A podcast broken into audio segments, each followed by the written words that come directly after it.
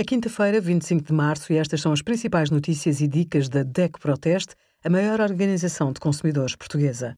Hoje, em DECO.proteste.pt, sugerimos apoios à compra de carro elétrico, direitos da empregada doméstica e a nossa parceria com o mercado online Alpha Market, que oferece 10% de desconto em fruta, legumes e carne de produtores nacionais. Uma caixa com ferramentas básicas para pequenas reparações é útil em todos os lares. Não precisa de comprar tudo de uma vez e até pode encomendar pela internet.